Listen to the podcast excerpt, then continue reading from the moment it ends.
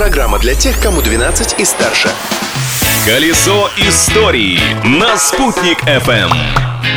Всем большой солнечный привет! Сегодня 16 июля. Все, половина лета пролетела. Да что там, половина этого года. И скоро все то, что происходит с нами сейчас, будет вписано в историю. К ней и обратимся. Что интересного случилось в этот день в разные годы? Сейчас расскажу.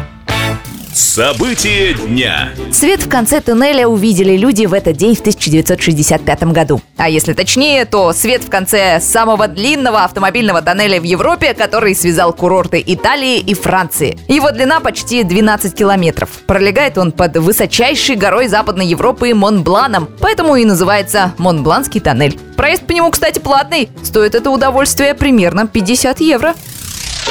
В 1965 году, 16 июля, знаковое событие произошло в нашем городе, в Уфе. На перекрестке улиц Рихарда Зорги и Полтавской, сейчас это улица 50 лет СССР, состоялась торжественная закладка Уфимского дворца спорта. Это был первый в республике каток с искусственным льдом. Планы по использованию дворца были грандиозные. Предполагалось, что с его вводом будет организован башкирский балет на льду. Но как-то не сложилось. Зато благодаря Дворцу спорта свой уютный дом обрели хоккейные клубы «Салават Юлаев» и «Талпар». Открытие дня.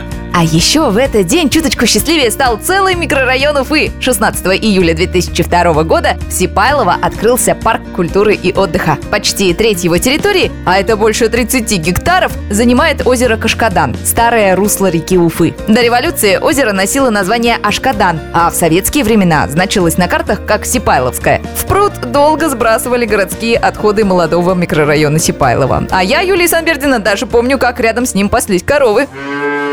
В начале 2000-х водолазы очистили дно Сипайловского озера. Работать пришлось долго. Больше сотни КАМАЗов мусора и отходов вывезли тогда с Кашкадана. И теперь тут чистый и светлый парк, который скоро станет еще краше. В 2018 году парк выиграл в голосовании на включение в программу благоустройства формирования комфортной городской среды. Скоро на набережной озера появится пирс для маломобильных групп населения, большой амфитеатр, малая сцена, роллидром и пункты проката снаряжения.